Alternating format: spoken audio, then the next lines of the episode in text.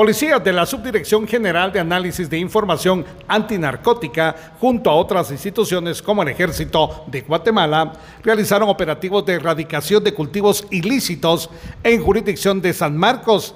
Ya se reporta la localización de Amapola. Desde Emisoras Unidas Quichén, el 90.3 reportó Carlos Recinos, primera en noticias, primera en deportes.